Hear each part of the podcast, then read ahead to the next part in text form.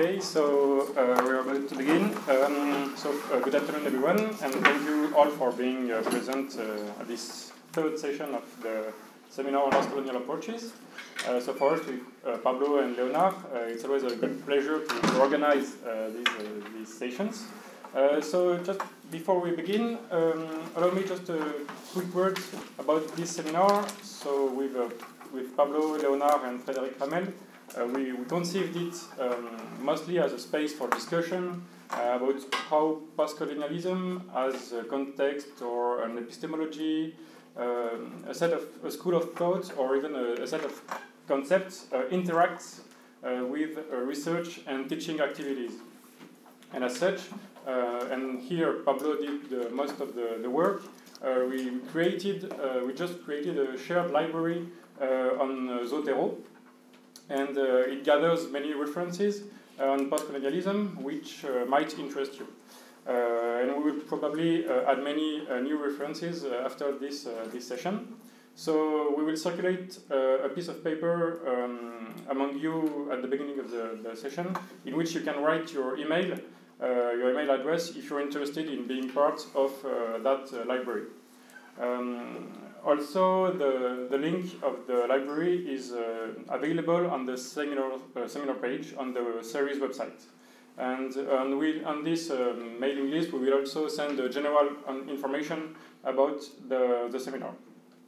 Uh, one last information, uh, this session will be recorded also, uh, so that you can uh, listen to it on the series website. Um, so today we are very pleased to welcome Karen Smith, uh, who is a faculty member at the Leiden University. So Karen Smith uh, works, among other things, uh, on non-Western contributions to IR, and it is also the theme of a fascinating class that that you give. You've been teaching for the, the last two weeks at at Sciences Po to master students to be um, at the doctoral school and uh, you also extensively wrote about uh, South Africa's foreign policy uh, within which you are looking for um, other ways of theorizing uh, IR.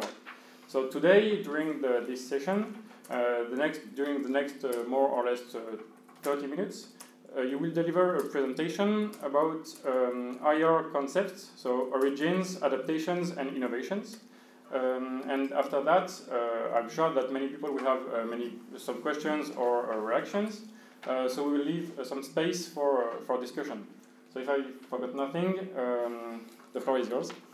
Thank you very much. Well, firstly, thank you to all of you here, and a special thanks to the organizers. I think this is such a fantastic um, initiative that you've launched here, and I think probably long overdue uh, at Sciences Po as well. Uh, and perhaps I can speak more broadly for Paris or even France as a whole. So I think it's really fantastic work that you're doing. Um, so as I understand it, this is kind of an exchange of, of ideas. So that's how I'm going to approach it. Sorry that I'm kind of blocking myself here with this laptop. I was just saying earlier, I normally have kind of scribbled notes, but I tried to be a little bit more professional, typing up my um, my thoughts. And so maybe I should just also preface what I'm going to say by, by, by saying that this really is kind of a random collection of thoughts, right? So um, don't see this as kind of a paper. This is certainly not a paper. These are kind of things that I've been putting down as I've been thinking about these issues. And actually, a lot of it has come out of conversations that I've had in the class. Fabian's over here, so um, also, you know, thoughts that have been triggered by questions that students have been asking, the things that we've been discussing. And so maybe just to situate where this comes from. Um, so as Ayrton said, I've been working on kind of this, I guess, you know, this broad notion of non-Western, and I don't like that word, but I haven't come up with a better one yet, uh, non-Western approaches to IR.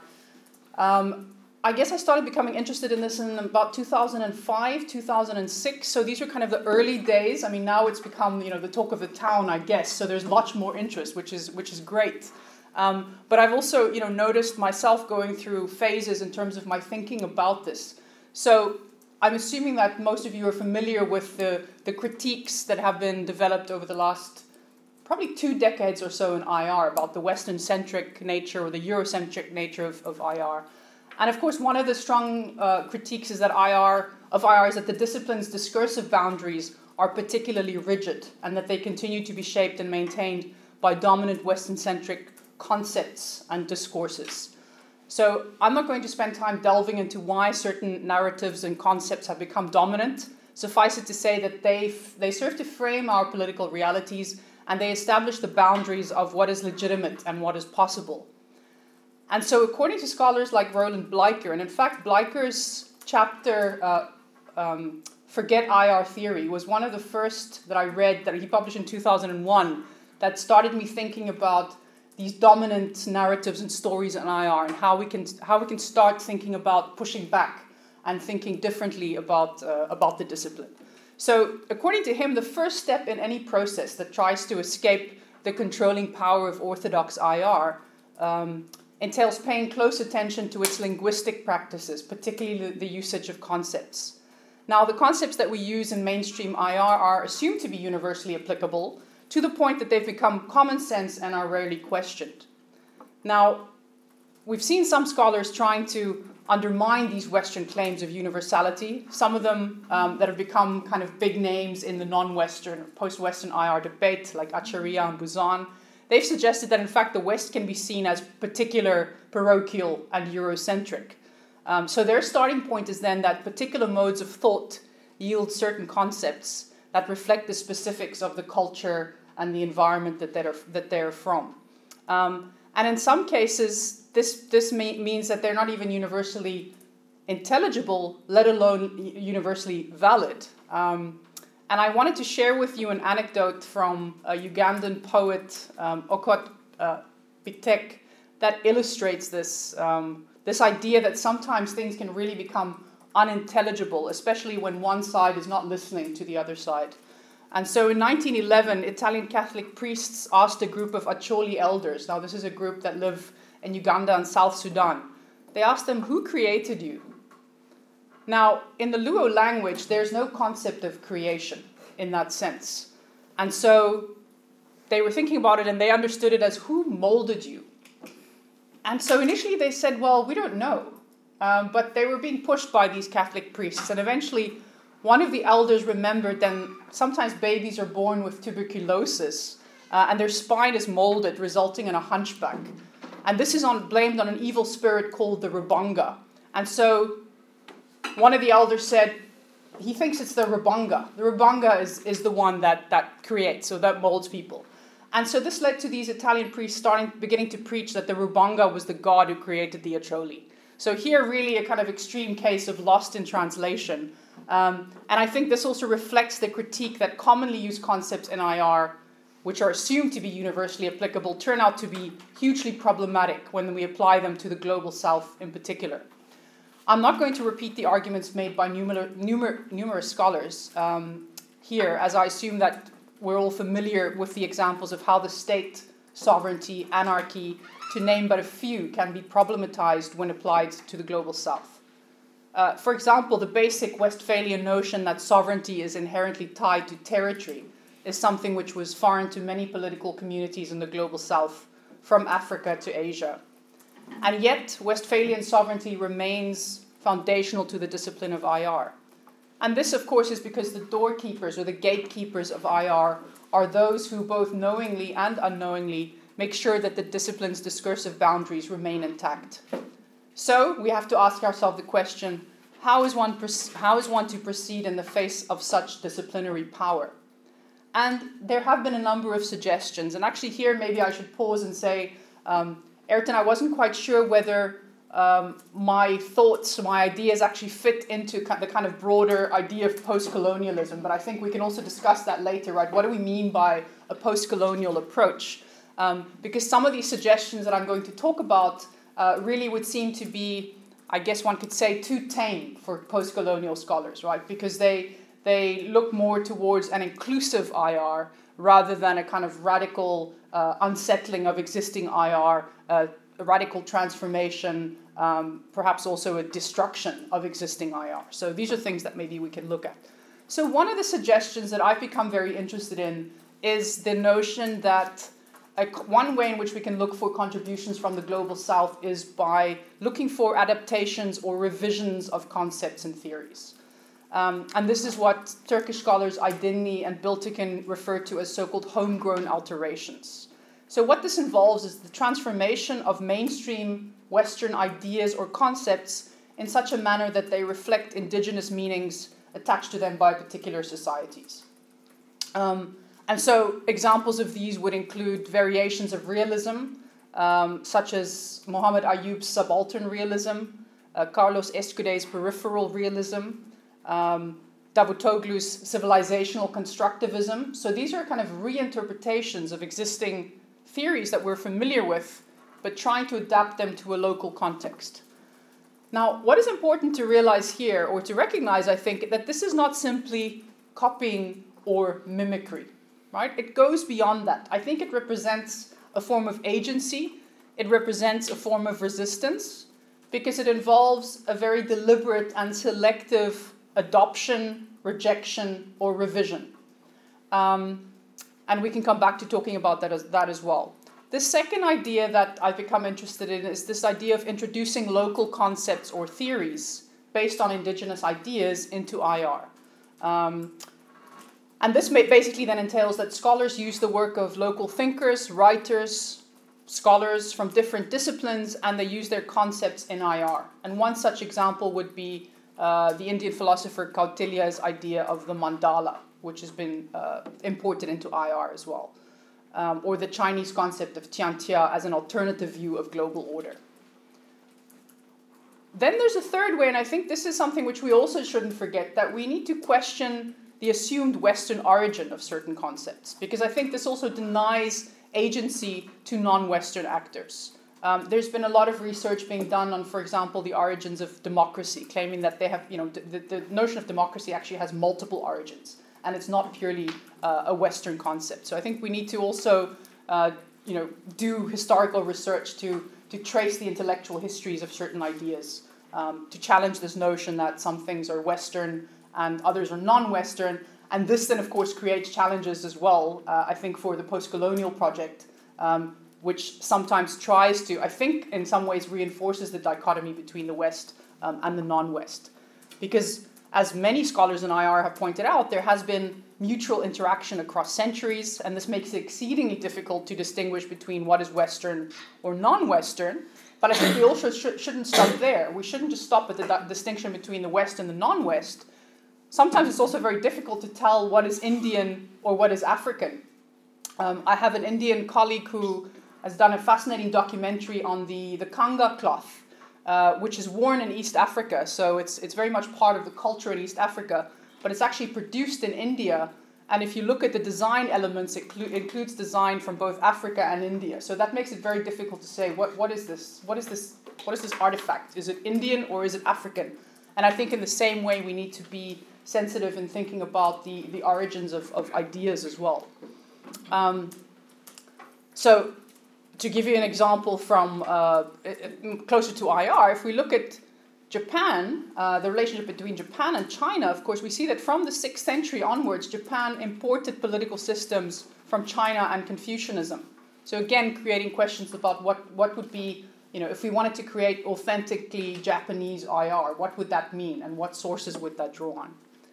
Now, all of the above options of challenging the dominant existing frameworks of IR raise issues of what um, Edward Said has referred to as traveling theories, um, and cultural studies scholars have called traveling concepts.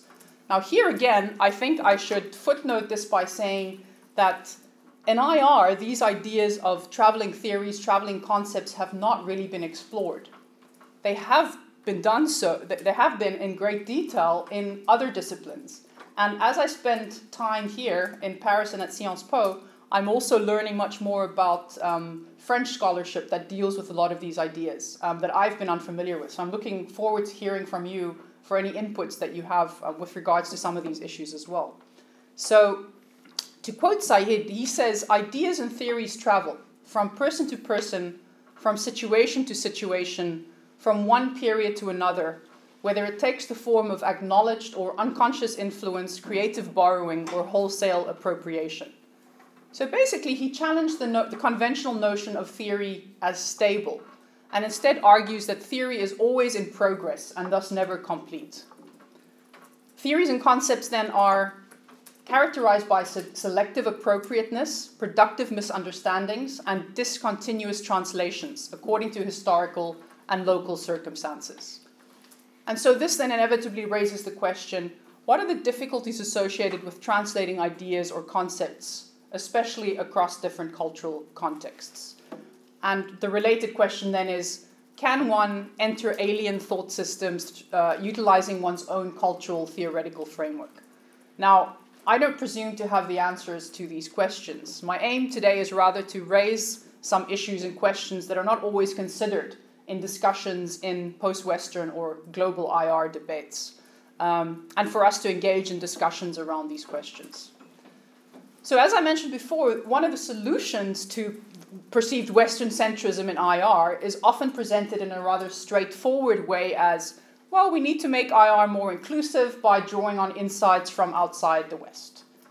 Now, this is far from a straightforward process as it involves cross cultural engagements and translations. And as post colonial scholars have reminded us, it also involves dealing with existing power dynamics inherent in glo- global knowledge structures.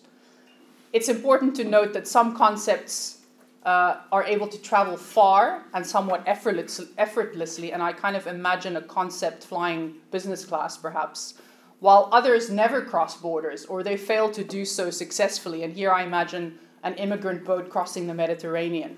Um, so, of course, travel processes are implicated in the interaction between knowledge and power.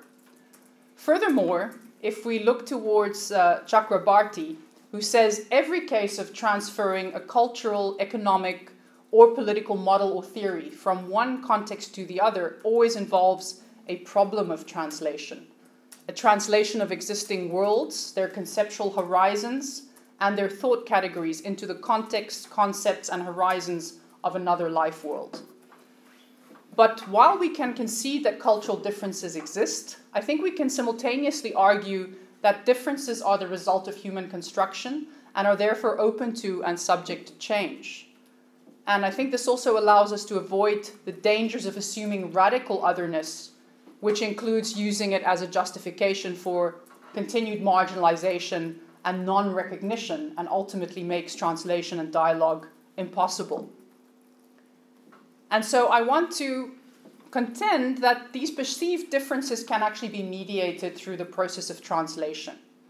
Um, and here I discovered, uh, again, something in French scholarship which I wasn't aware of. So, uh, um, and I'm going to mis- mispronounce his name, I'm afraid. Ayrton, maybe you can help me.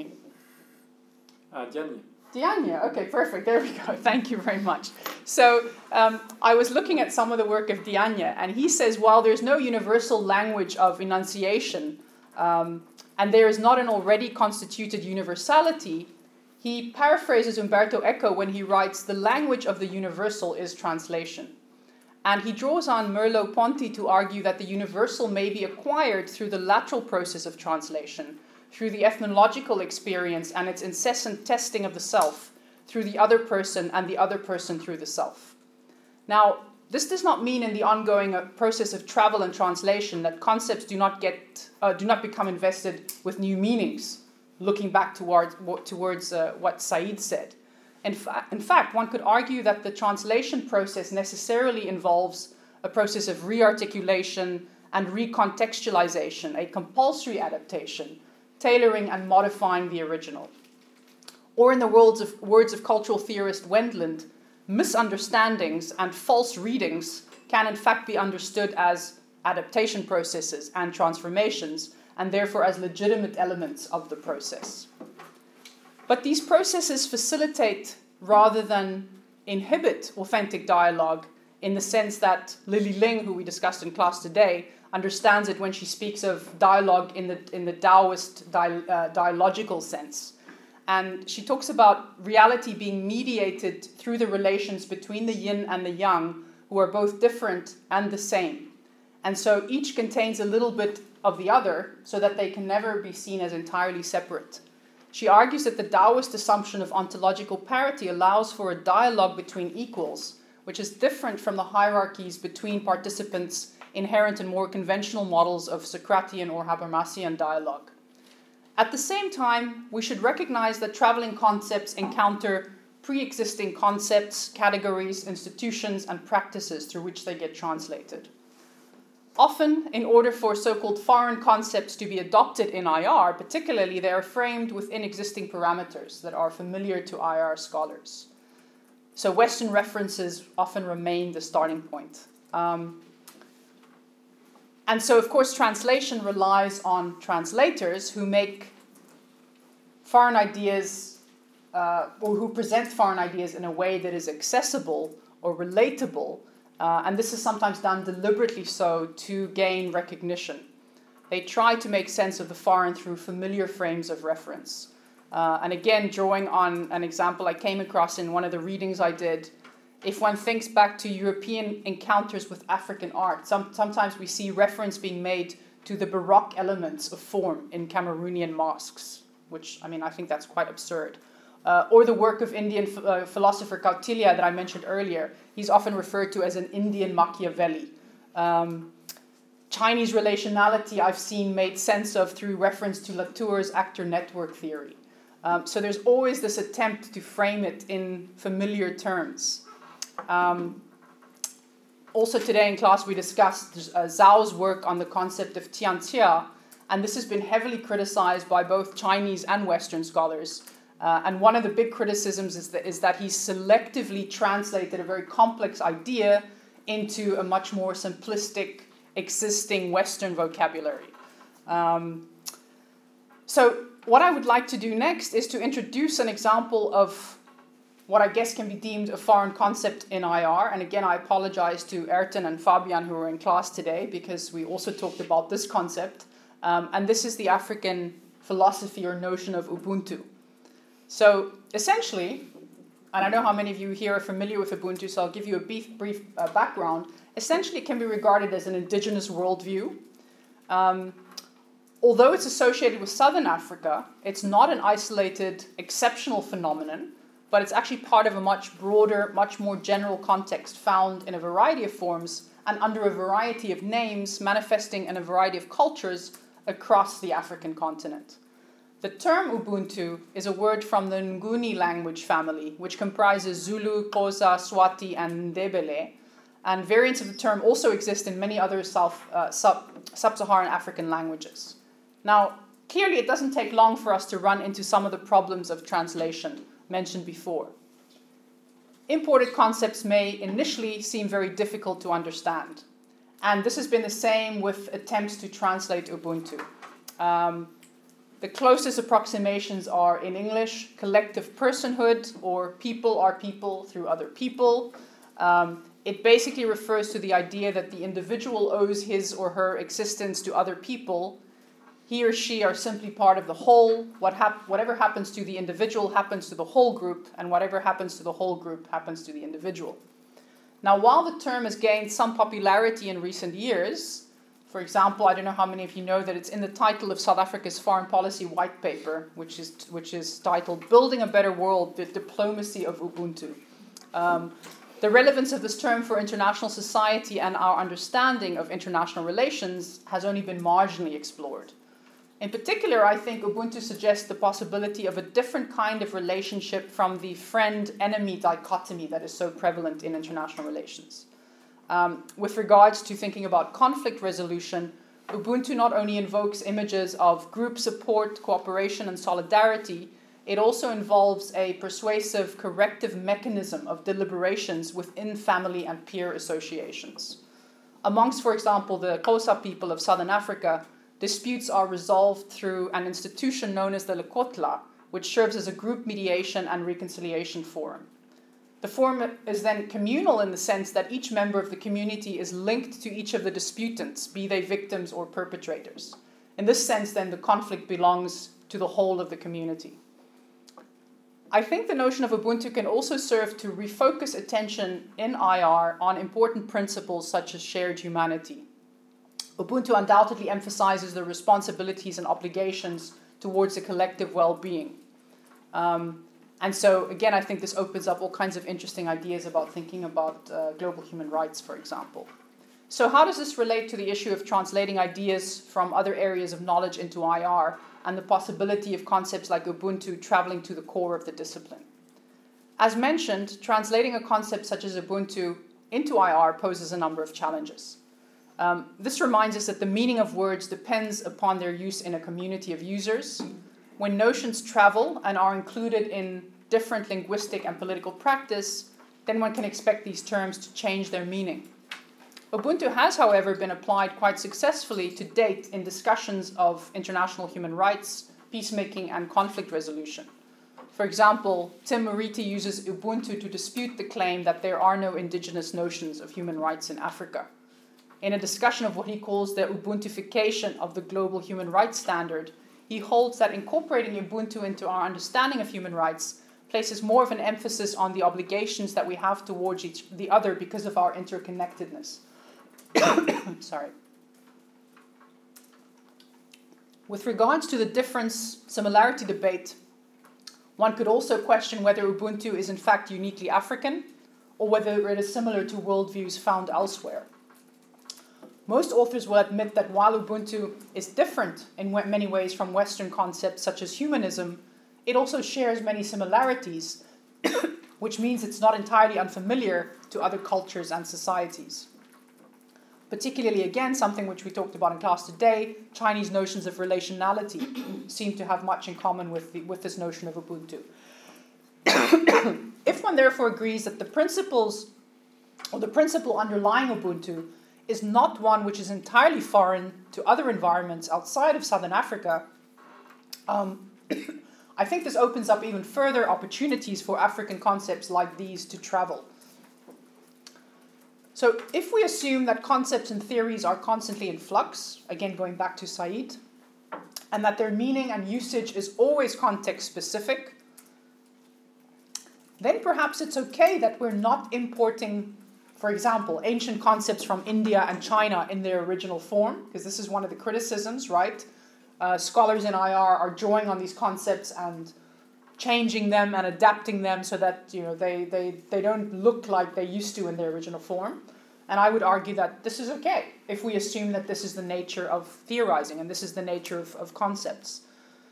I think it's also okay that the application of Ubuntu outside of African societies might merely be a semblance of what it means in a particular cultural and spiritual context. I think the more important matter is that we creatively employ these concepts to create a more inclusive IR, to push back against the existing discipline's discursive boundaries. We also need to accept that this is never going to be an easy process, but one that requires ongoing translation through creative dialogue. And finally, I think we must be receptive to the notion that when engaging in dialogue, whether in the theory or practice of IR, we must recognize the importance of context and be sensitive to the fact that our understandings are never the only ones. So I'm going to stop there. I think I was quicker than uh, I thought I would be, but that's good because that gives us more time to talk. Um, and perhaps I will end with three questions, which I have, um, which might kick off the discussion, um, or I'm hoping that you have some answers to these. The first is whether whether you agree with Said that theory is, is something which is always in progress and thus never complete, and that it can be interpreted differently in different historical, geographical, and cultural contexts. I mean, is that something that we can take it as a starting as a starting assumption, or is that idea problematic in itself? Um, the second thing that, um, and I, I, I want to say that this keeps me up at night, but it doesn't really, so um, I'm not gonna, going to um, say that. But these are questions that you know concern me do you think that this approach of adapting or revising existing Western concepts or theories, uh, is that a useful approach or does that simply perpetuate Western centrism? Right? Because again, of course, you're using the West as a frame of reference and simply adapting or revising those concepts. Even though some would argue, well, in that process of revising, adapting, transforming, uh, you're actually exercising agency because it can be seen as a form of resistance as well. Um, and then finally, linked to that is do you think that true dialogue is possible between the global north and the global south uh, in light of existing power asymmetries? So these are some of the questions that I have, but I would love to hear your thoughts, comments, questions. Um, thank you. Thank you very much. Um, um, Okay, um, so I will just say a few words about your, your last questions, um, and I also have questions, Mm-hmm. and then perhaps we will um, open the floor for open the floor for discussion um, with the, the, the rest of the room. Um, about your your first question about Said, uh, it reminds me the, the article uh, Stanley Hoffmann wrote about how realism was born in the US, Mm-hmm. and he said that um, realism was born with uh, the influence of uh, non-US citizens such as Morgenthau, Mhm. who, who comes uh, in, in the US before the Second World War, etc. And uh, so even for uh, what is considered as a very static uh, theory today, uh, we could um, observe um, Mhm. some progress, uh, at, at least at the beginning. So, of course, uh, um, theory is in progress, at least uh, to me, yeah. Um, and uh, your second question raised um, what you begin your, your presentation with, uh, it, which is the question of um, post-colonialism in uh, non-Western theorizing. Um, many non-Western um, theories, uh, at least in in, uh, in Western countries, we when we think about non-Western uh, theories, if, uh, we we don't necessarily have this uh, critical uh, perspective about uh, how we reproduce uh, hegemony or domination, and uh, to me, it- this is why um, a, a post-colonial um, approach is necessary when we, in Western countries, uh, think about non-Western um, theory. But perhaps we, we can debate about it uh, la- later. Um, and yeah, and about uh, what you say about Ubuntu uh, when you, you finish your, your presentation, um, isn't there a risk of um, which could be considered as considered as Orientalist, Mm-hmm. a, a risk of uh, looking for an extent, um, exotic authenticity uh, in um, non-Western uh, political thoughts, uh, such as Ubuntu, because uh, we are looking for, in the case of uh, uh, sub-Saharan Africa, we are looking for pre-colonial uh, ideas, which w- which actually have evolved um, during colonization and afterwards, and we are looking for them as if as if they have they had never never evolved. So um, isn't there a risk for exotic uh, for loo- looking for an exotic uh, authenticity?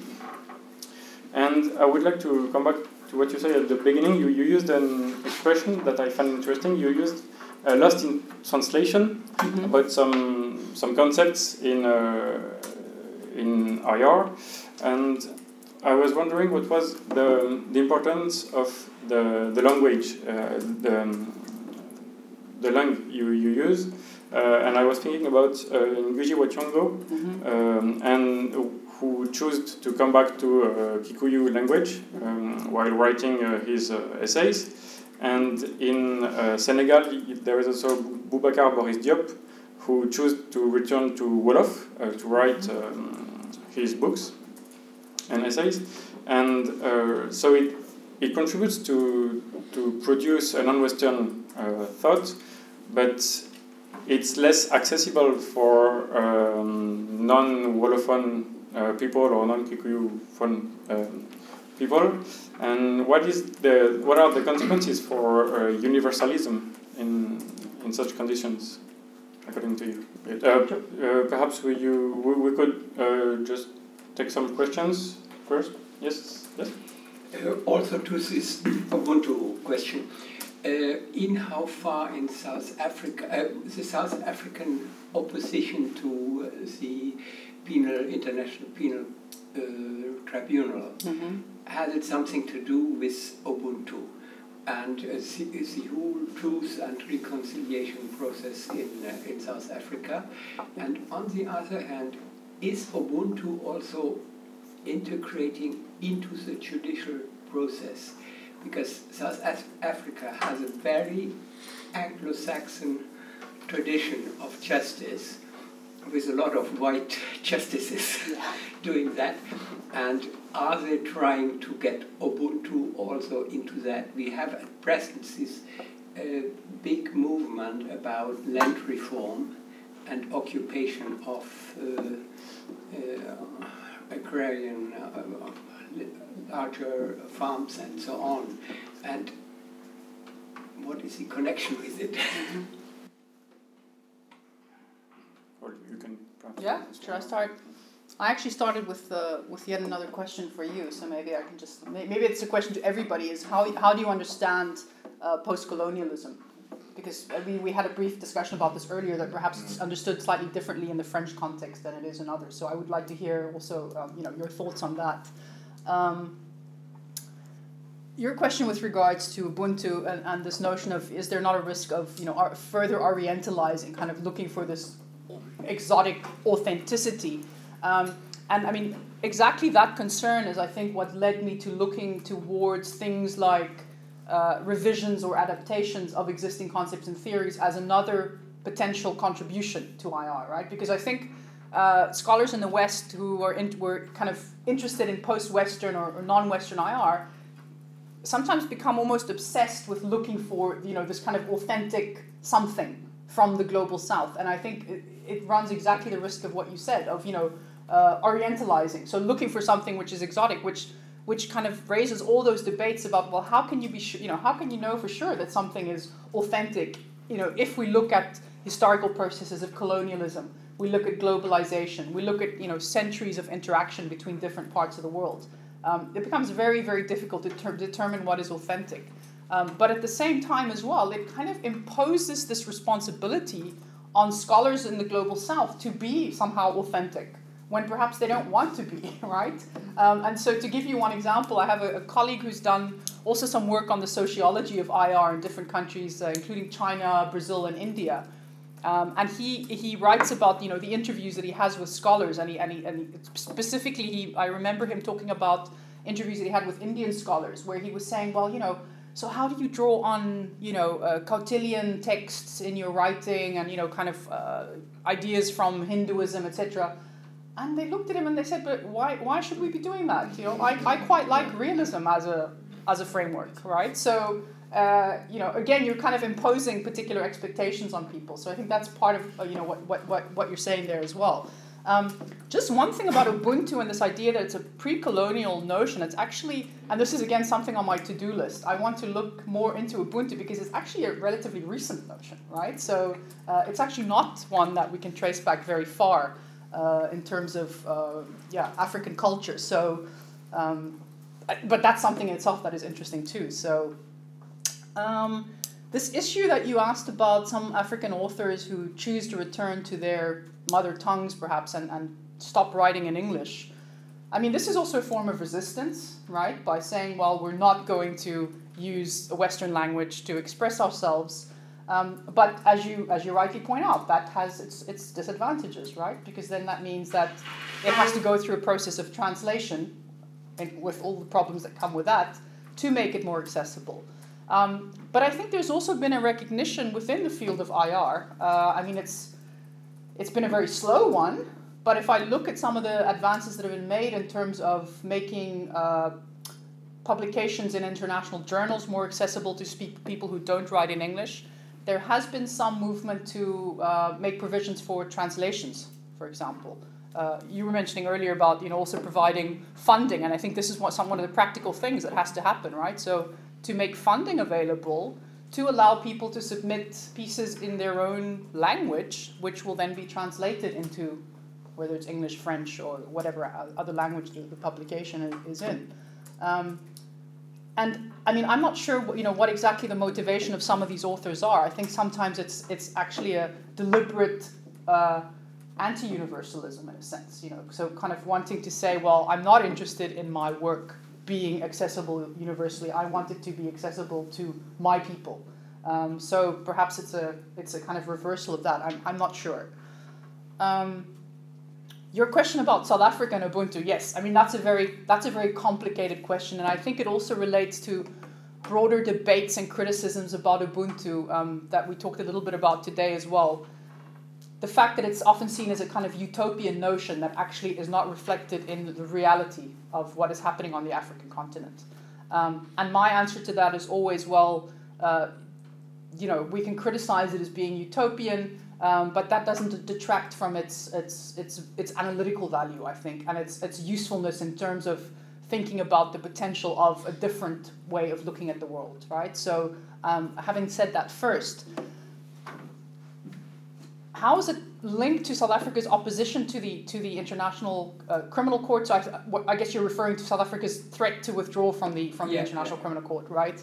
Um, so again, I think we have to make the distinction between you know what is said, the rhetoric, and, and the reality.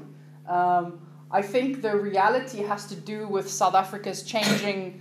Um, yeah, it's it's changing foreign policy stance it's changing ideas about where it sees itself in the world, uh, its alliances with different uh, states, its, um, its increasing emphasis on anti-imperialism. Um, so you know, I think all of that is wrapped up to into the kind of political game that's being played in threatening to withdraw from the ICC.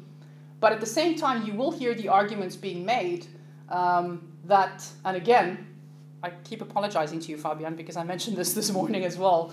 Um, this, this, this, this excuse for why al Bashir, for example, was not arrested when he was in South Africa, even though the ICC had an arrest warrant for him, of course, this notion of Ubuntu is kind of used in the argumentation for that. To say, well, uh, Bashir is, it's necessary for Bashir to be a free man and to be involved in the peace process in Sudan uh, because, you know, it's a collective process. Uh, so based on this idea of Ubuntu, if you're going to target one person, uh, the president al-Bashir, and have him convicted for crimes against humanity, war crimes, you're actually not going to bring about reconciliation in the country, and you're actually going to undermine the peace process.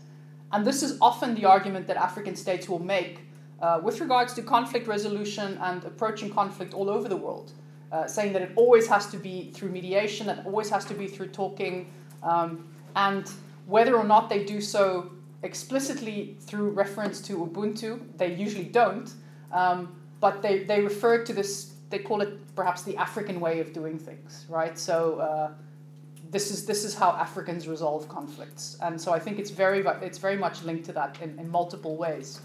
Um, of course, South Africa's TRC process was also very much built on, on, on the idea of Ubuntu and restorative justice. So again, how do you deal with a society that has come through uh, conflict, uh, trauma, human rights uh, abuses. Yes, one way is if you want to move forward and create a, a reconciled society, you, you don't do that by further dividing people and pointing out the perpetrators and, and, and separating them from the victims. Um, having said that, someone in the class today also asked the question well, to what extent was, also, was that also just a, uh, political uh, decision, right? Or actually, I think it was in another class. As I said, I'm becoming old. I'm forgetting who said what where. Um, but you know, to what extent? I mean, let's let's face it. The bottom line was also that the apartheid government, the National Party, uh, it was one of their non-negotiables that there would have to be amnesty for uh, crimes committed by the National Party under apartheid. Otherwise, they would no longer continue with the negotiations. So, you know, we have that, and then we have the positive side of, well, maybe it was part of an Ubuntu process. Um, and then how does this relate to South African law? I mean, this is a, I have some friends who are lawyers, and I have to say, uh, I mean, talking about translations, right? Talking, uh, translating between different legal systems in South Africa becomes very complex because, yeah, officially the country's legal system is based on Dutch Roman law. Um, but of course, we also have customary law, which is recognized. And that's why our previous president, Jacob Zuma, could have uh, multiple wives, right? Because under customary law, that is recognized. But it becomes very complicated when you get into things like uh, property rights, land rights, because then there are also differences in terms of uh, customary law and, and Roman Dutch law. And from, from the little bit that I know in terms of the negotiations now around land reform, um, I mean, there are consultations with, with uh, tribal leaders, for example, because of course large tracts of land belong to tribal leaders, um, and they are advocates of customary law normally. So those conversations are being brought in, but how they're how they're actually managing them, I'm, I'm not sure. Uh, you know, to what extent it's go- actually going to influence the outcome, uh, I don't know.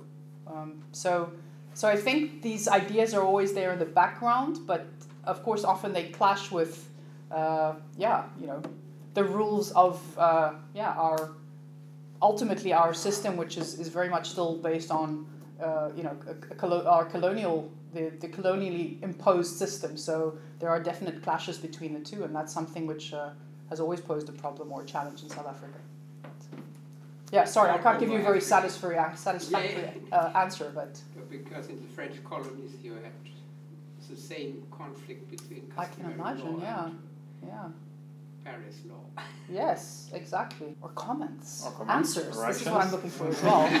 answers and sources. Uh, really, I mean, I've been taking down all of these. You know, um, as I said, I've realized that a lot of interesting people have been writing about these ideas uh, in other disciplines, and you know, in IR, this is the other thing about IR. I think we are so insulated from from what is happening.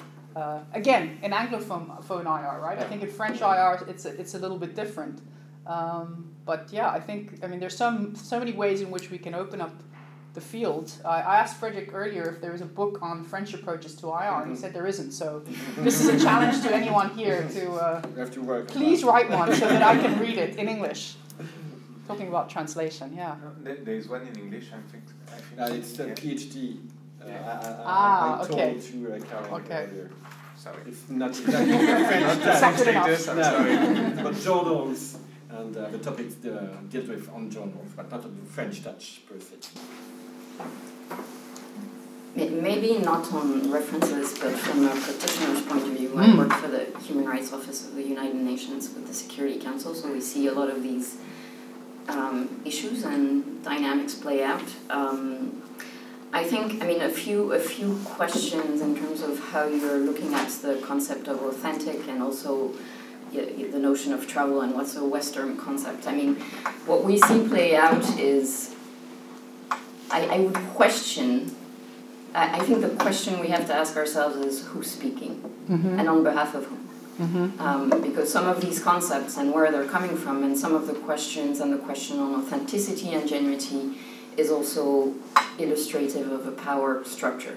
Yeah. Um, and some of the people who are actually speaking and questioning, you know, the Western um, ideas, use them in different ways. So they use them when it's convenient, and very much so in the Security Council. You'll see the Global South actually refer to Westphalian and want nothing to do with any other thing. And the minute you talk about human rights, it's exactly on the opposite end because that would actually question their oppressive ability to, you know, have power.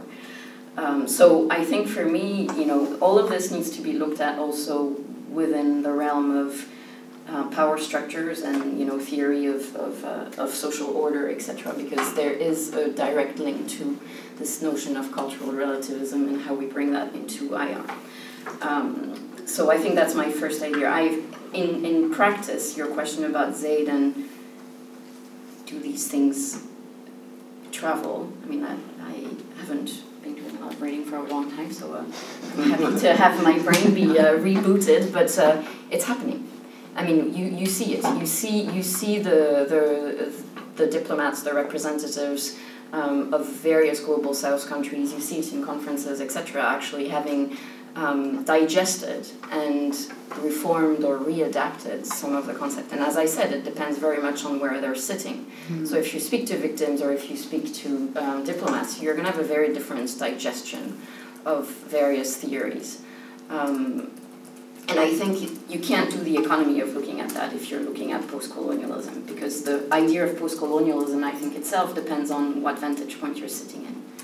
Um, and if you're a victim generally, I've never heard of any victim, frankly, and I've done a number of interviews in 20 years of, of human rights work that is a, against the idea of justice. What is justice? Maybe different. Mm. Um, but it's generally the uh, oppressive power that question that. So all of the victims want justice. What they consider to be justice may be understood as different things. And to the question maybe on, on South Africa, I think, um, I mean, this is the whole debate about transitional justice, right? And um, what is justice? And is justice one thing, or is it to be defined by the Ubuntu, which would be the community of people that actually, you know, and so the context is important. But I think the problem here then becomes again having all voices being heard, and so you were referring to mediations and, you know, having um, that be the concept of, of, uh, of how you do justice and conflict resolution in Africa. And I'd beg to defer on that because it really is what you will hear if you speak to the African elite, but it's not necessarily what you hear if you speak to the African victims. So I think we need to really have a, a, a way of, uh, of uh, categorizing and, and changing our vantage point and not being a bit blinded by the dominant discourse, which generally comes from the elite um, because I think then we're also being played. Can I react to that, to some of those, I think? Thank you very much. Those were really, really interesting insights. And, I, and I, I just wanted to, because I was thinking of a number of things when you were talking. Um, I mean, I, I, I completely agree with you about this, you know, who, who's speaking on behalf of whom. And of course, this is also a perpetual question in non Western IR, right? So, this whole idea of uh, speaking on behalf of those whose voices have been silenced, uh, and, and you know who can do that and who can do that legitimately. Uh, and again, I think here that you know the the importance of these translators or these interlocutors, these people who kind of move between cultures, perhaps, or um, I mean, academics play that role, right? Um, but again, I think one can one can look at academics as being, I mean, we're, we're elites, right? I mean, we're uh, we're privileged. We we travel, and, so in that sense, you know, we, we get to move around between different cultures, between different ideas, uh, and yeah, I mean, I, I think the extent to which we represent the authentic voices of perhaps those that we try to represent is yeah, it's it's it's a question. But then I guess the the other question is well, is that better than not hearing at all? So you know, I think there's I think there's that. Um, again, I mean, I was just thinking of an interaction I had around the, the case of al Bashir not being arrested in South Africa, and I was actually at a, at a, at a, at a seminar where this was being discussed. You know, so what, why did South Africa do this? Uh, and there were actually some. Um, uh, some, some, some Sudanese people from Sudanese civil society there. And of course, they were taking exactly the point that you were saying, saying, well, you know, we don't care that uh, Al Bashir is the perpetrator, right? We want him to be recognized as such, and we think he deserves to be punished, right? So the news today is case in point. Yeah, so so it's this whole thing about you know we don't think that that's the way that we're going to bring about peace. We actually think that that's not the way. So so you're absolutely right, and I think this raises another important question that that uh, you know I've been thinking about a, a, a, lot as well. Is in our search for um, and this comes back to your earlier point as well. This kind of authentic non-Western kind of voice or kind of non-Western approach, we tend to also have a kind of romanticized notion of what that is, and I think sometimes we overlook the, the way in which it's used for political agendas. Um, and, and, guilt. I mean, I'm sorry, but a lot of it yeah. has also has to do with how we're digesting our own history and our own guilt with respect to a number of things we've done. I mean, there's not a lot of diversity in this room, so you know, it, and I think we've got to be aware of that. Yeah, absolutely. Thanks very much. I've made a note of your point, of your comments. So. Um, thank you very much. Uh, we all have those dilemmas in, mm. in the head, and it's, it's really nice to share. About the exotization point, um, I, I noticed something that is a bit irritating, and may, maybe it's, it, it relates to that, is the way we use the word local.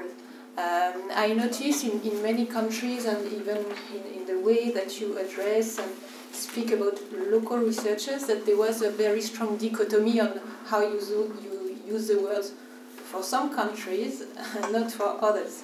So, uh, for example, when you uh, there's a strong uh, now uh, push to localize humanitarian aid, for example, and then also then it, we should localize research.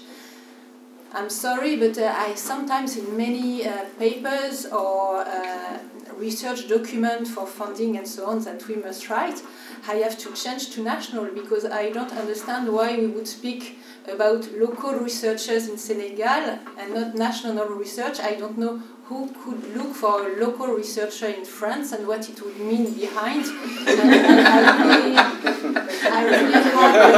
I really uh, I'm from Brittany, we could have research in Breton and it should be interesting in, in IR to produce something in Breton as well. So in this in this sense, I think Breton Brittany research could be interesting, but this I've got a problem with the word local, and I think we should be more careful on how we use the words.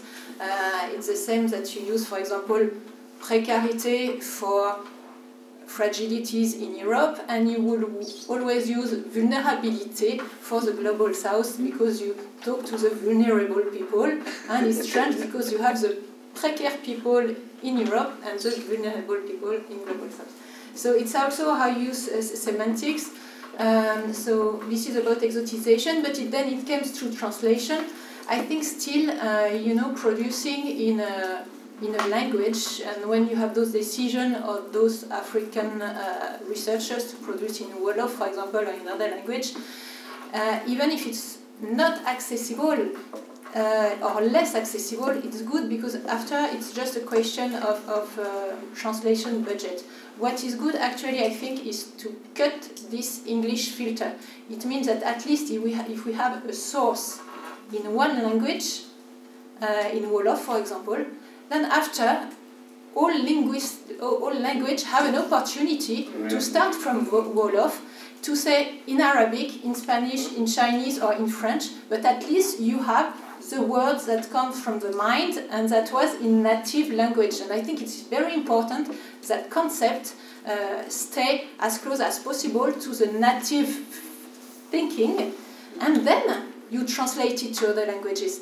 But for me, make it accessible. It's not. I think it's it's very good to work on eliminating this English filter because it is there anyway, and we must resist to it because you will see you because I, I did some. Uh, some uh, doctoral group uh, in Wolof, for example, for the term uh, autonomy.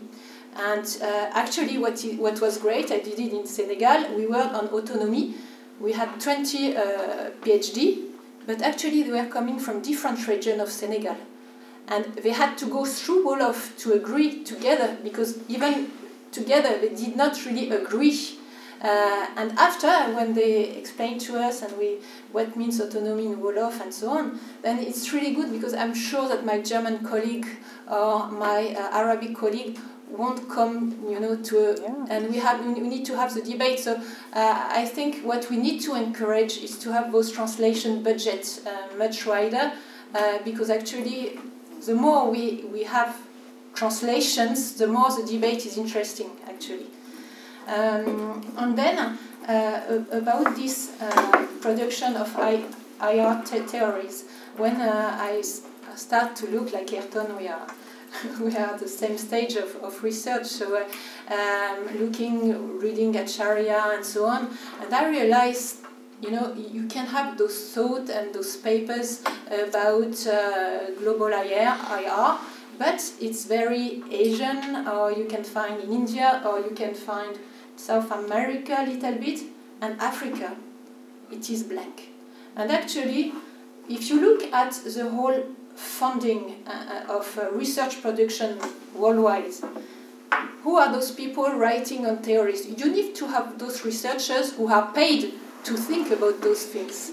Uh, when you look at IR labs uh, in the US, but even you, they exist in Asia, they exist and they are funded.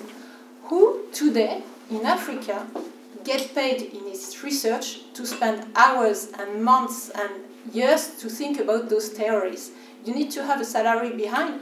And actually, when we look, go and meet the lab in Africa that could produce research on it, actually, they are really uh, uh, uh, you said? Uh, more, um, they have pressure to produce more policy making papers because when you look at, a, for example, uh, one very good and powerful lab in Senegal, all their funding they come from the big international institution and they are much more interested at having papers at policy level than at theories level. And actually, I think it comes more to the uh, fundamental uh, research and, and production of theories funding and their worldwide inequalities uh, also uh, actually who are going to pay this fundamental research on political science theories in those countries who, who are the, the, the grants uh, the funding, but you actually you don't find them, uh, or the researcher has to move to a, a more funded uh, uh, university or, or one abroad In the West. in the West. Yeah.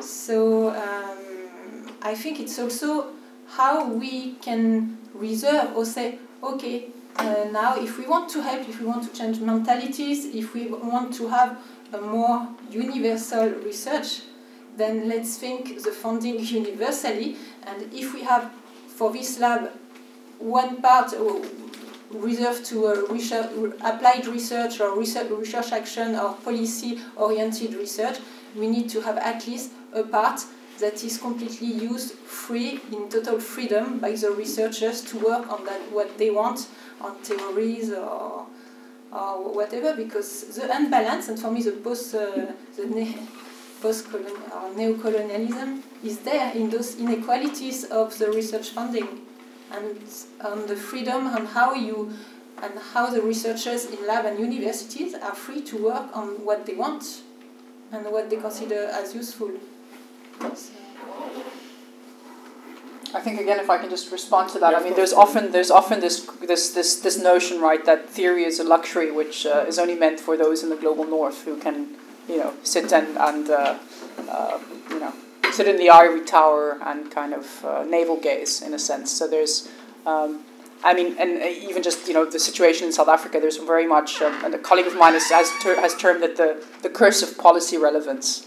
Um, so that's you know if you're applying for funding, you have to show how it's going to be directly relevant to policy, which which means it, it, it then undermines any kind of yeah more theoretical research in a sense. Yeah. And there's also a kind of task division between North and South in Yeah. what you said because um, people from Senegal, for instance, uh, um, are supposed to gather that data, uh, which uh, people from the North are supposed to analyze. So yeah, yeah there's, uh, it's true. Or at most they're they're allowed to apply existing theories, yeah, right? to Test them. Yeah. Uh, I suggest to Karen two references. Wonderful. I don't know if it, uh, if it uh, will be helpful, but uh, there is the PhD now published by uh, Audrey Al- Alejandro. Uh, she, um, she made a very interesting research on Indian and Brazilian scholars, and she's, she criticized the, the, the, the, the, the critical theories in IR than uh, by uh, showing that, uh, as you said, uh, uh, the nativism uh, in India is totally uh, outside the mind uh, of, uh, of colleagues, and it, it's very, um, very interesting to see uh, the dominance of, of critical theories on, on this subject. And concerning the truth dialogue, uh, in France we have uh, um, a philosopher, uh, François Jullien. Uh, I, I think there is some translation in English. I, we could check. I think so. I can check, but I think it's was Yeah, uh, and um, he's very involved in, in the process of translation. For, for him, it's the philosophy of IR is translation. Uh, he's a specialist of China uh, classic thought, and uh, uh, that's why he tries to, uh, to set up some links between, uh, between the concepts, Western concepts, and uh, Chinese classic concepts in order to see the, the difference and not to uh, to uh, to uh, to set up or to uh, to, to build a, a new concept, but to, to preserve the Mm. differences and to to work on the differences in order to uh, to approach uh, reality and to to deal with reality. And I I have a, um, it's more um, an impression because uh, this seminar is dedicated to post-colonial approaches. But it's true that in IR, it's very difficult to, to, to see the qualification of post-colonial approaches. Of course, it, it- it's totally embedded uh, in global IR discussion, uh, uh, post-Western and non-Western, and, uh, and some colleagues used, uh, for instance, Said for, for promoting a contrapunctual uh, approach. Mm. Uh, I think about Pinar, Pinar Bilgin, for instance. That uh, it's very disconnected from, uh, from the, the, uh, the academic uh, debate on post-colonial in France, for instance, uh, uh, during the first session we had.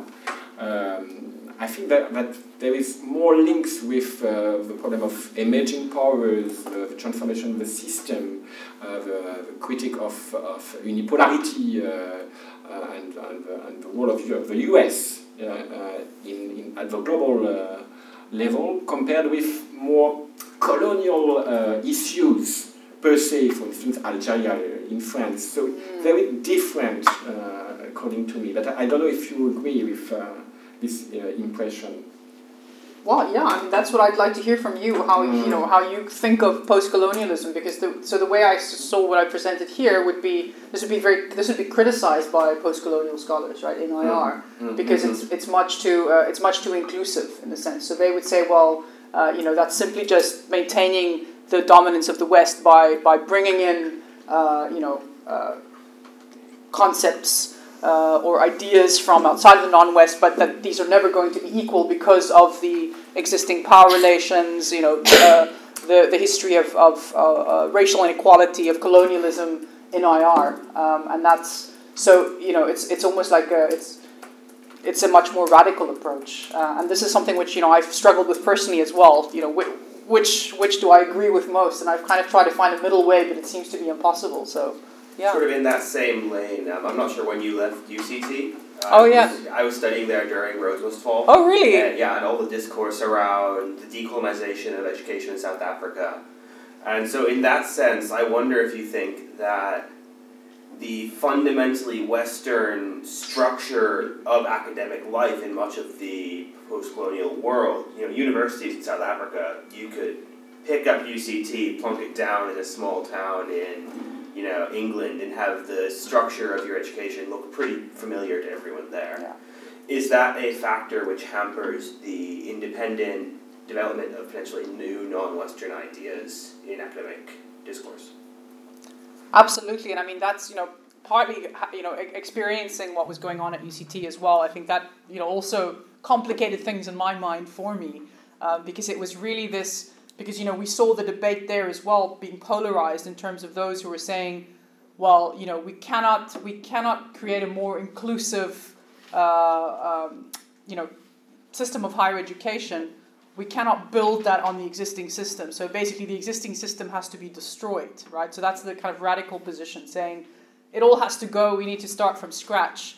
Um, and I found myself not agreeing with that entirely, right? So I think that's that that's where I started thinking, well, I don't think the answer is to get rid of all existing knowledge, and and largely I think my my my rationality there was or my motivation was was that that denies the fact that existing knowledge has also been shaped by the non-West, right? So that's basically that's saying everything that exists, all knowledge that exists already is Western which I think is, un, is untrue. So that for me is a starting position, that was problematic. Um, and that's why I've, but, but you know, I, I think there's still the, the issue of how do you bring in these, these ideas like Ubuntu, which are obviously not coming in as equals, right? The, the, the dialogue is not one of equals. You still have the existing frameworks, which are the dominant narrative, and they decide which ideas or concepts they will allow in and which they won't. Um, and hence, I, I, I made the reference to um, Zhao's interpretation of Tianxia, which was kind of accepted, I guess, in mainstream discourse because it kind of looked familiar and it was presented in a way that didn't challenge too much, right? So, yeah, I, I, these are yeah these are just difficult issues, and I don't know if any of you have have answers to them, right? It's just. Uh, um, Sorry. um, yeah, no, I'm just wondering what's the purpose, I guess, of IR theories. Like, mm. is it to be universal, in, and in which case is it supposed to come from the global north or the global south or somewhere in between? That would be some sort of a vacuum, like um, retrieved from the political, basically. Mm-hmm. Um, but that would be very acultural or um, unhuman, probably. I mean, I'm, I'm not sure, like, um, if the purpose of IR is to fit each and every example of, of political relations, then um, that could be pretty daunting. I mean, as you as you said, um, um, power relations um, mean that. Um, let's say Euro-centered uh, IR is, is more powerful, but if you sort of um, change the course and and gave more power to um, um, the global south theories, basically, would it be representing a, a better uh, account of IR in the end? That that's probably one of, of my uh, first point. And I'm also wondering because I'm looking at the concept of, of sovereignty at the moment. What what happens when the global south takes sovereignty as its own and um, tries to demonstrate sovereignty, but it's not heard by the by um, you know Western scholars or Western political uh, spheres and so on. Because you, um, I mean, from what you were saying, um, of course, in terms of um, probably respect of human rights and so on, um, the global south would be probably playing with, with the, the meanings and, and the, its use to its own advantage, but what when um, what if when um, um, African states, for instance, bring about concepts of power and are not uh, perceived as uh, holding them or, um, I guess, um, demonstrating those those concepts.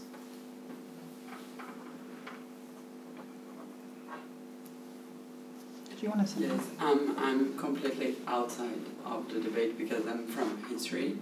That's wonderful. That means you have. I always say it's, that, that puts you at, So, at an advantage. I'm Brazilian, so French and English are not my mother tongue. So So you're the perfect person to comment on all of this. No, I don't think so. But anyway, so I was just thinking while you were talking and with uh, all the things we were talking here about the book of Homi Bhabha Mm-hmm. called uh, The Place of Culture. Is, is this the title in English? That in some moment he tries to explain how a concept comes from a place, go to another place, the people on this other place reuses this concept and something new is built that it's something that he calls in between Hmm. that it's not hybrid it's something new that happened. And i don't know i was trying to think on your first question that comes from said if theories evolve i think that maybe the way we use that is related to power with which purpose that we make theories evolute too i don't know. Because we have colonial theory post-colonial theory. Now there are a lot of people that are trying to think the colonial. So i don't know it was just this that i was thinking about during the session and all your comments. And just to come to um, come back your your comment um, i think there are a lot of uh, theory that is done for example in brazil let me take one example to uh, think about racial issues and how this implicates justice in Brazil, uh, uh, legal system, etc. And maybe this just don't circulate outside because maybe there are not translators that can take these theories and translate to French, English, German, etc. So I think there is a problem of uh, funding, but there is also a problem of this kind of things just don't circulate outside this um, these places. So it was just all of this that I Mm. was thinking while you were talking about. Maybe if I can add something Yeah, to relate to this. I, I was just at the, the panel on globalizing IR as a, as an annual convention, and one of the issues that was raised was about, about the fact that basically it's also about whom we quote in, when we write. And about the fact that, well, it, the quotation remains mostly on Jews coming from the global north, and that's also one of the elements that make it, makes it maybe so hard for, for Jews theories to actually emerge in the, the mainstream IR as a discipline. And mm-hmm. so change also the way we do uh, as researchers. Yeah. If I can, yeah, if I can just comment on your last point, I think um, in Leiden we're, we've also been trying to think about uh, well, we actually call it a humanities-based IR, but part of that is, is thinking about it also from a global IR perspective.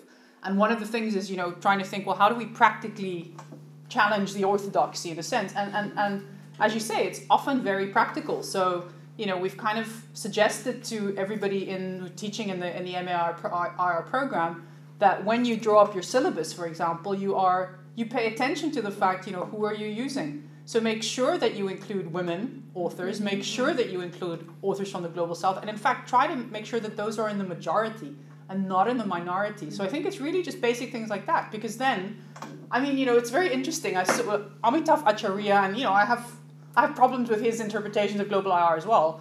But for example, he came to Leiden uh, a month ago or so, and you know, the venue was packed.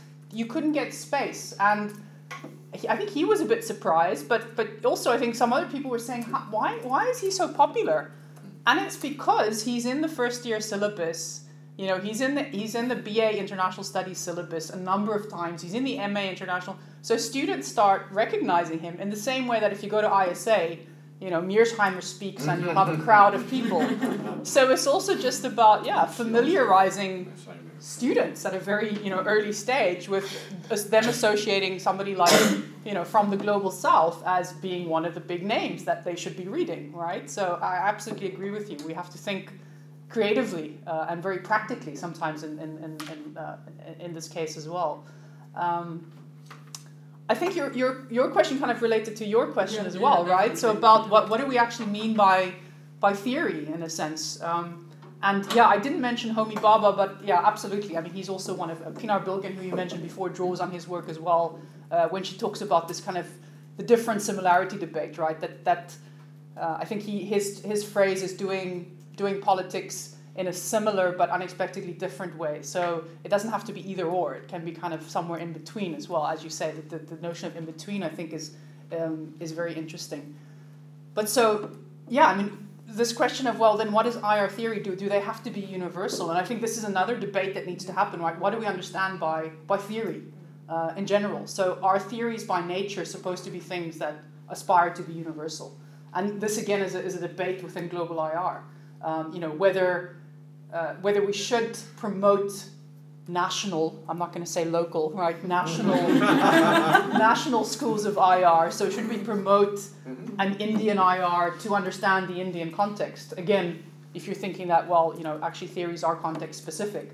So should we encourage that rather than saying yeah let's come up with a more inclusive global universal ir theory if we think but that's not that's not helpful. But i mean there are huge divisions within the within the, the you know the, the, the different advocates of, of the two sides in this debate, with somebody like Amitav Acharya being on the side of, um, you know, let's try and create an inclusive, um, kind of universal theory. And a multiplex uh, exactly. perspective. Yeah, mm. rather than having, because mm. his, his argument is, well, if you, if you keep promoting national schools of IR, you're again kind of emphasizing difference, and then, you know, the danger is that, again, that can lead to further marginalization. So saying, oh, China or Africa or India is so different from Europe that we can't use the same frames of references to make sense of them. So um, I think these are you know these are questions that we also have to engage with. Is really what do we understand by theory and what is what is useful theory in IR? Maybe it's different.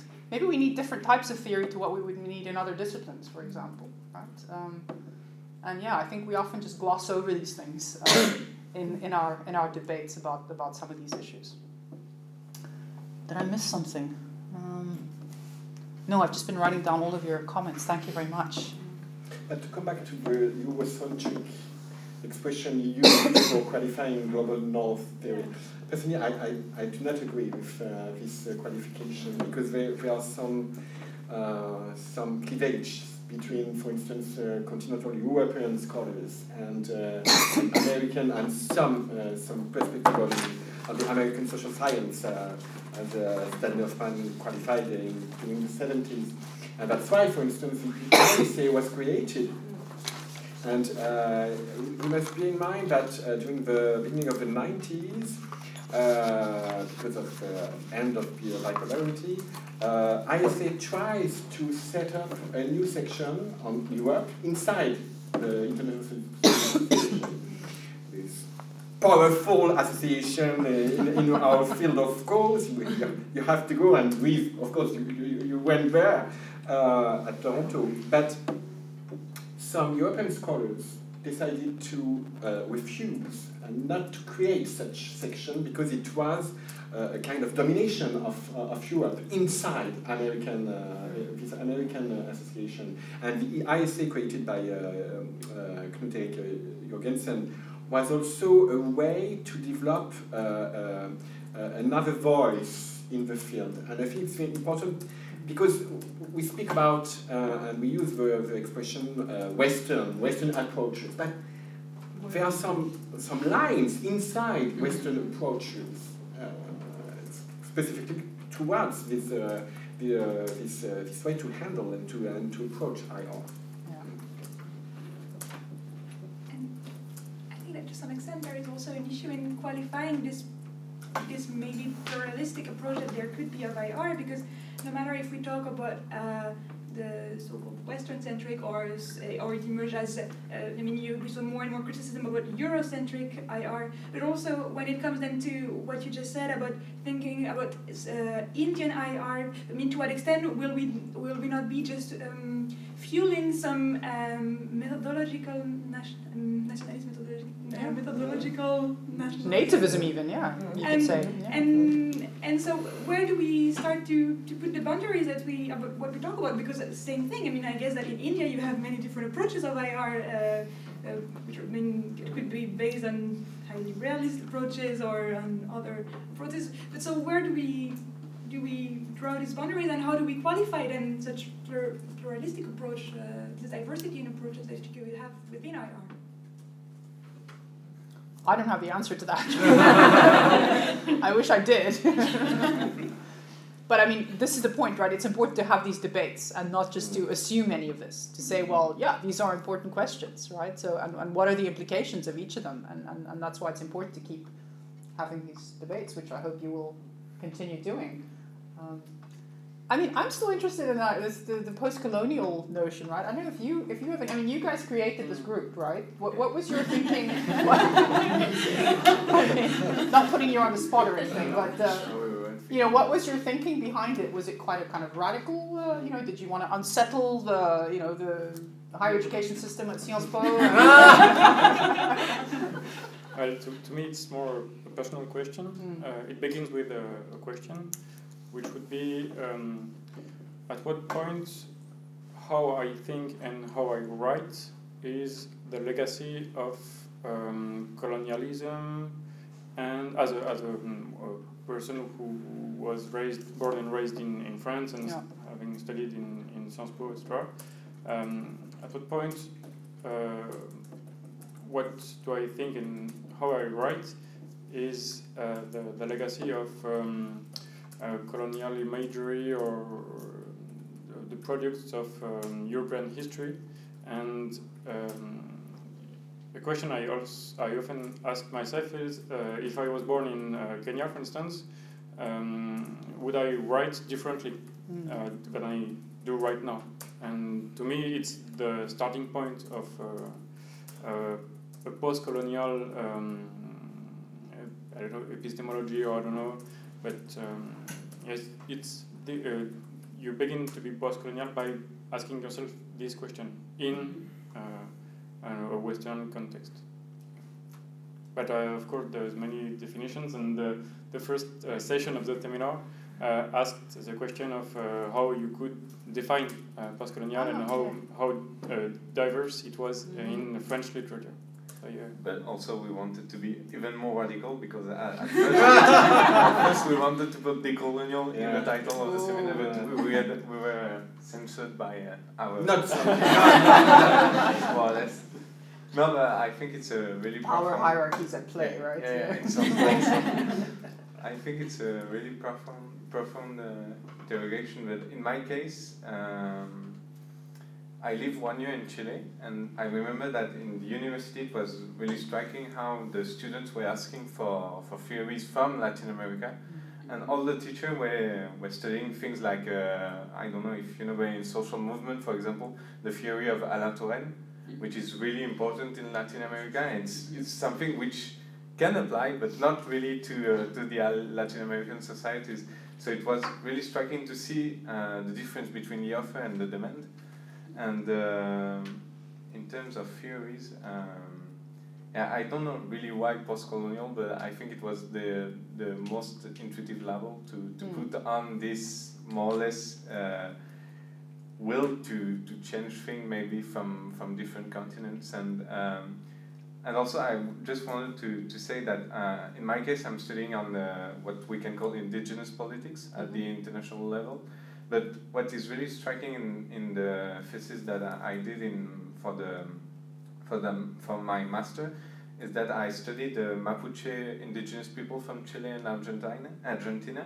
And uh, the most surprising thing in their movement is that they wanted to compare themselves to the national minorities of Europe and to say that we are an indigenous people, but it's just a label that uh, you Western um, Western teacher are putting on our our people, and we can try to build some solidarities between Europe and Latin America, and to say that European minorities are just indigenous people of Europe, and thanks to that, we can have the same rights of the the people from uh, Brittany, from Catalonia, and all of these places. So it's really funny how you can play also on political categories, like self-determination, for example, and then try to have a different perspective that can try to reach a more universal point. Mhm. Because in the case of indigenous people, they are claiming self-determination, but in another way from the self-determination of, for example, the, the de- decolonization movements. Yeah. So it's funny to see that I think in every cases, in each national maybe school of, of IR, you have something like a will to be universal because otherwise you I think you, you won't you won't speak of yourself. And in this case, in the indigenous people, there is uh, this kind of ambivalence between uh, really strong nativism and uh, will to, to be universal in, the, in their claim. So this is my I mean, I think that's really interesting, and that you know that, that that again speaks to something which I think I just mentioned very briefly. Is this idea that sometimes there's a deliberate attempt to frame certain debates within an existing Western framework, for example, Yeah. for political reasons, right, or strategic reasons, because that's how you then your your your plight, your agenda is recognized. Um, and we see this, I think, with especially with gay rights and kind of queer queer rights, right? Where initially those terms were kind of derogatory, and they were actually they were actually claimed by people who were then using them to, pro- to, to promote their own rights. So I think it's, it's it's very interesting. I mean, that in itself, fascinating studies that could be done um, on that on that basis as well. I mean, if I could just comment on just the two of you, I I find maybe just one uh, idea for a future seminar. I, I think it's so fascinating when you look into the personal histories of whether it's scholars writing in IR, or I mean, just now your your two, you know, your two interventions in terms of why you created this group. Uh, you know, your own kind of personal reflections, uh, your experiences um, living in Latin America. I think these are things that we sometimes also just ignore in, in IR, right? The, the role of the personal, the role of the individual, um, and the importance that has for how we view the world, the, the, the things that we, that we find interesting, um, the debates that, that we focus on. So, um, also maybe just an idea. Sometimes, you know, you always you kind of expect people to speak uh, kind of about their academic work, but I think sometimes it's really interesting just to hear, well, who are you and how did you get to IR and you know why are you doing the kind of stuff you do? Um, coming back to I mentioned earlier that actually I think when you know when I when I when I become older, I keep saying when I have more time one day, I want to do kind of biographical work because I think that's the most interesting. Who are these people who are doing this interesting stuff in IR? So anyway, I'm going off the tangent there.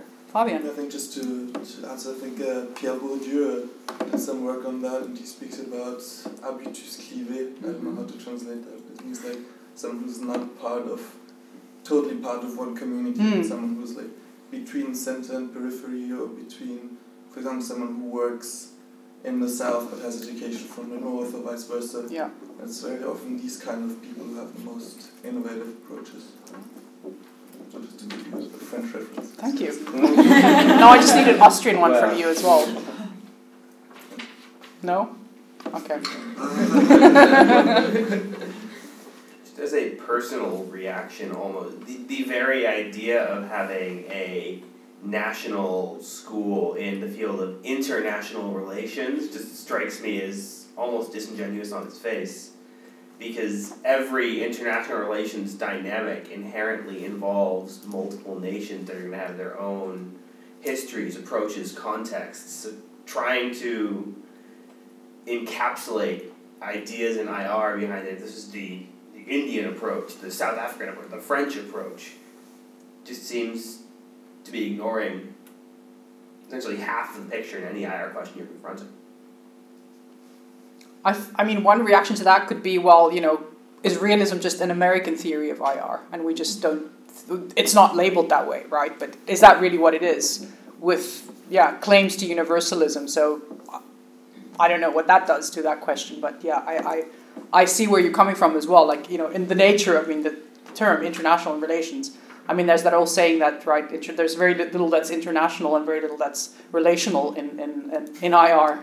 So yeah, maybe that's also part of the answer. And maybe uh, in relation with, it, uh, with, with this comment and for future debate, I think what would be important is to see what are the specificities of IR as a discipline and duties and responsibilities to think about that topic as IR. Why maybe IR is the less advanced yeah. on this debate? Uh, I'm, I'm thinking about that because I was I was struck stricken struck struck when I, I visited some uh, political science labs and schools in the global global south and in one specific country they told me the director told me Virginie it was just such a fight with the government to call the cool Sciences Po because it's not so easy to do political science in some countries. Uh, so I think, uh, you know, uh, maybe IR for what it is and for what it studies has even more a responsibility uh, to open the debate on that. Uh, and when we study, when we have a discipline who studies the hegemony of the US, and maybe we are the most vulnerable to the hegemony of the US in our own discipline, uh, you know, uh, um, functioning, and uh, so yeah, I, I, you know, hearing at all our debate, maybe we really have a responsibility now to more than the debate, the importance is how IR needs to appropriate and to maybe lead that debate and maybe it's uh, even late on yeah. on it. So. But um, with what we said earlier about uh, syllabus, mm-hmm. um, also in other disciplines such as philosophy, for instance, uh, we still uh, use uh, many Western uh, authors, and IR theory, uh, theory is also based on uh, Western philosophy, and perhaps we should also begin by uh, decolonializing um, phil- philosophy also, and it, it goes far beyond IR, I think. No, because I, well, I'm not sure because f- philosophy, it's not philosophy actually. It's all the thinking on text on, on values and, and in each culture you have maybe it's not called philosophy but you have this thinking somehow mm. on the values of a society and how it should behave as a moral and the ethics and uh, uh, you, you have the problem with the ethics uh, I had the problem with uh, for example the four principle of bioethics and um, speaking with an African ethician I asked him do you agree with those four principles of autonomy, uh, non uh, non-maleficence, beneficence, and justice? Uh, do you consider them as really universal? He said, Virginie, it doesn't matter. It's how we take those principles and how each us interpret it and enter the debate. Uh, so, because you all have that, you all have those concepts somehow uh, declined in each society or language or so I think philosophy is a bit different.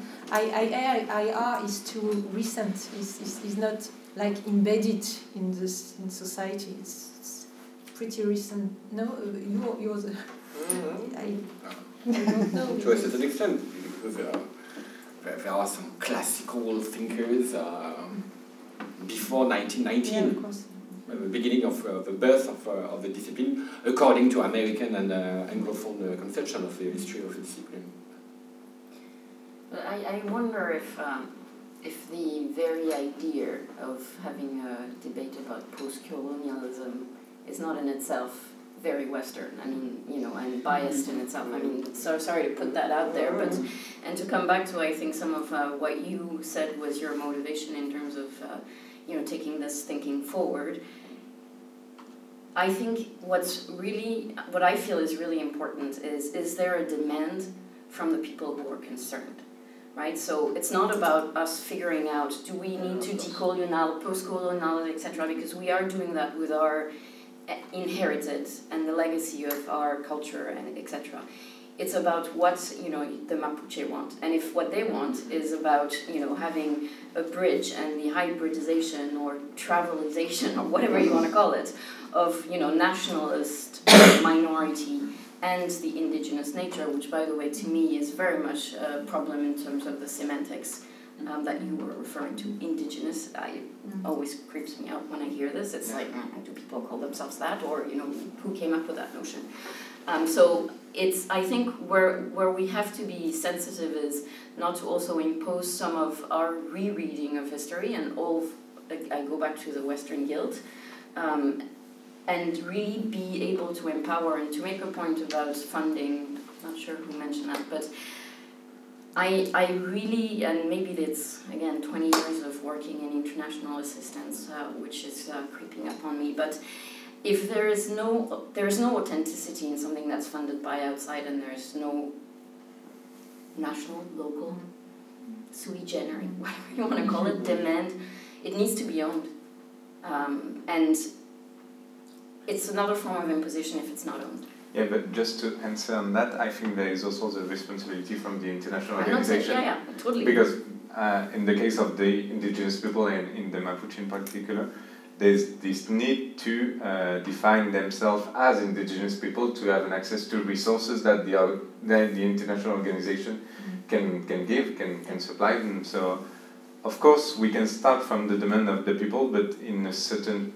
extent, you have to to build this demand on a social sense. I think you, you cannot start from a kind of natural demand of other people. You have to to start from something which is uh, formulated in a certain way, and you cannot uh, prevent this formulation from certain social influences which can come from, from another place.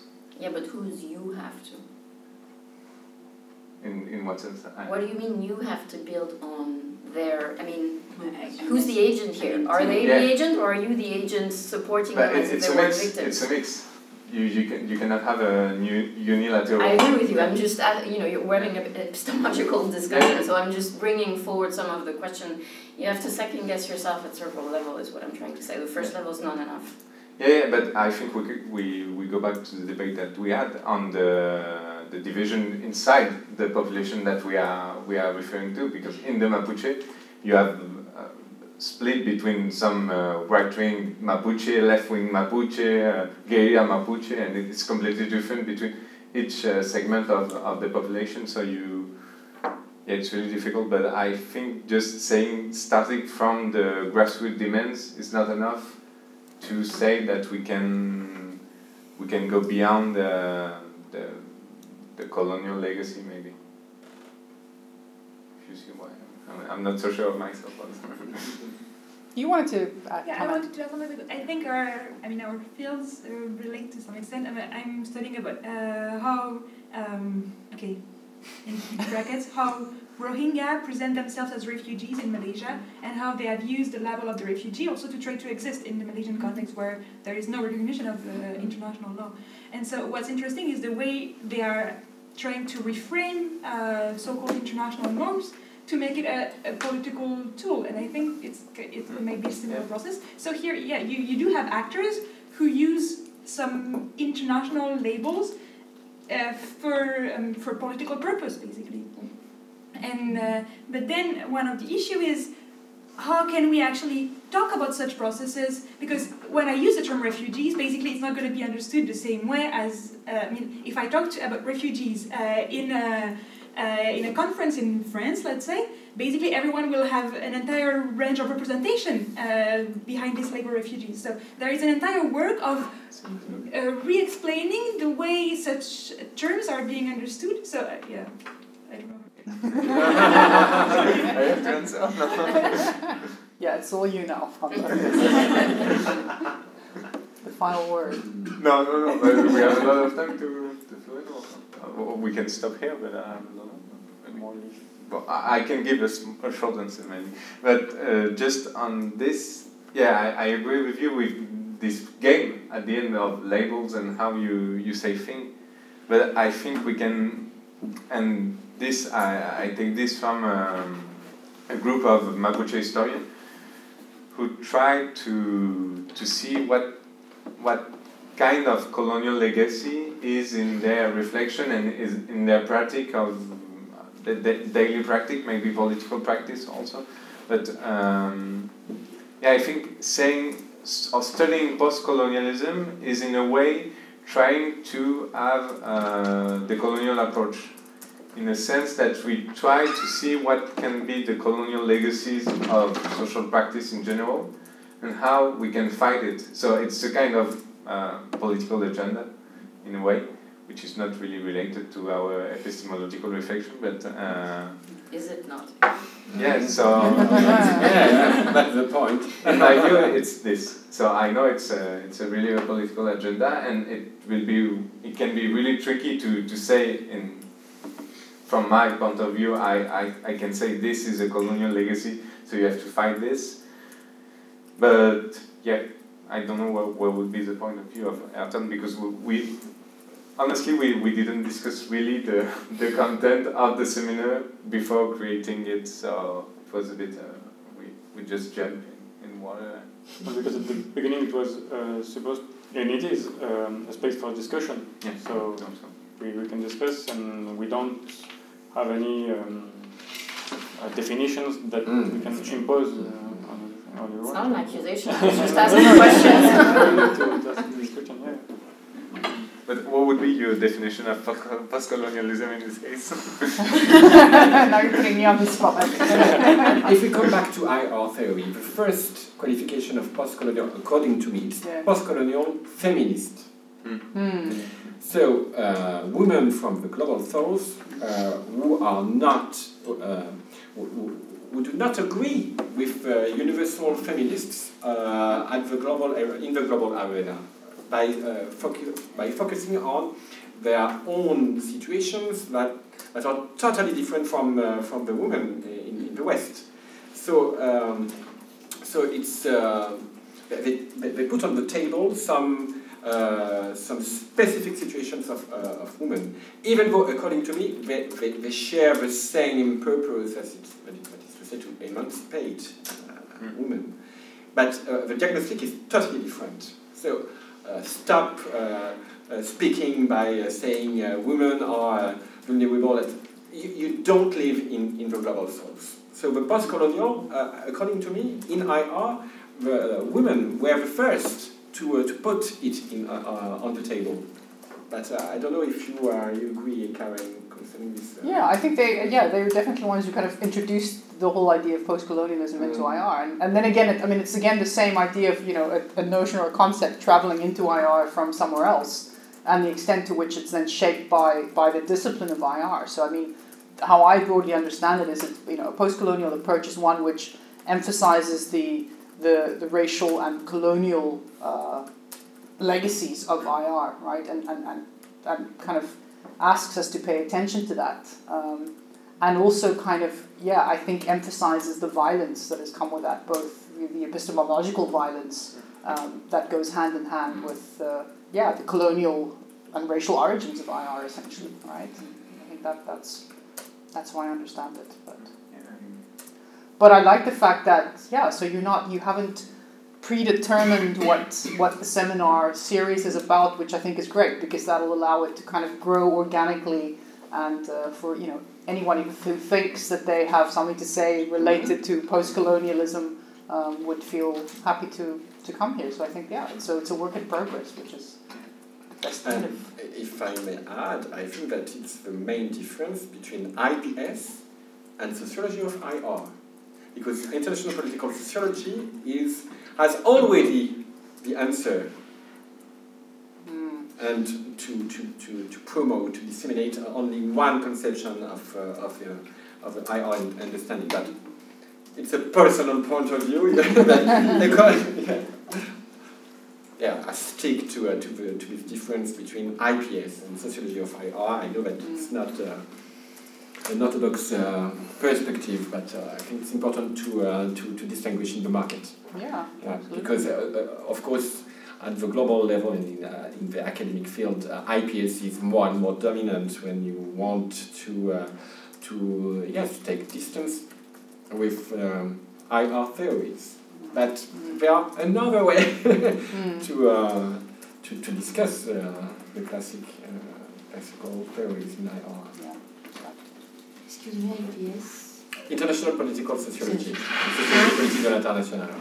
And I think what you said also can draw uh, a, line, a line between uh, what we can call post-colonial theory and decolonial theories, which is uh, very important in Latin America with Mm. people like uh, like uh, Ramon Grosfoguel or, or, or Quijano.